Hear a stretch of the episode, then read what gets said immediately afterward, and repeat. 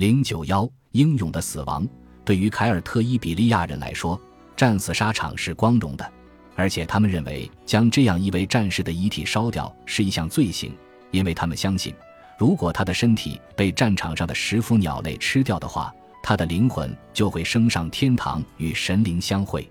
西里乌斯·伊塔利库斯迦太基之战第三卷三百四十二杠三百四十八行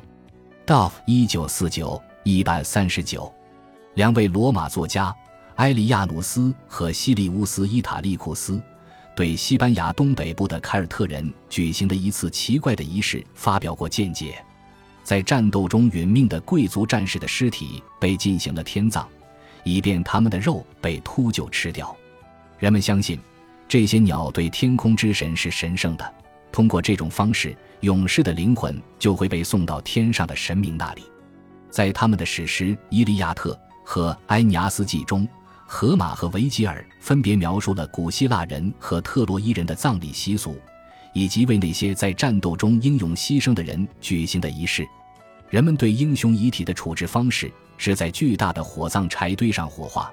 这样遗骸就能升上天界与众神为伍。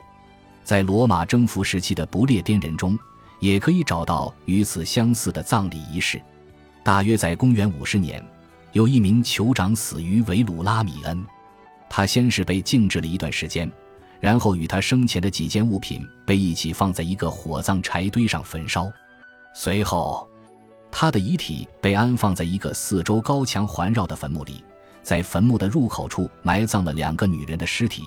也许是用来充当死者的精神守护者。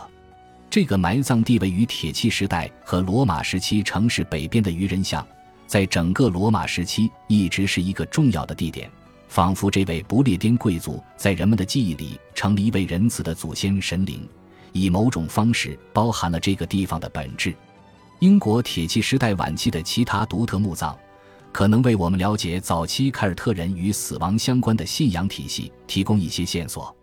其中有一个尤其引起了我们的兴趣。首先是因为墓中埋葬的英雄是女性，其次是因为坟墓里的物品以及遗体本身传达了一个与红色相关的有力信息，而红色对于凯尔特神话中的异世界观念非常重要。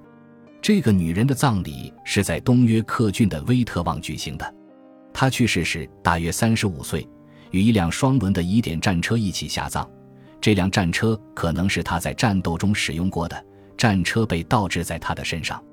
哀悼者在他的躯干上放置了几条猪腿肉，还在他的胫骨上放了一面镜子。到现在为止，以上各种做法都与英国东北部这一地区的一系列众所周知的战车墓葬相符合。然而，他的陪葬物。包括马具和他的头饰在内，中多处使用了从地中海进口的红珊瑚。此外，他扭曲的面部骨骼显示，这个女人生前鼻子附近长着一个鲜红的瘤子，让她的容貌显得颇为诡异。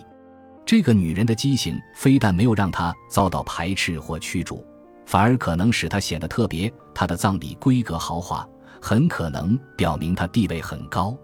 也许这位红色女人在社群中享有特殊地位，是因为人们认为她来自异世界。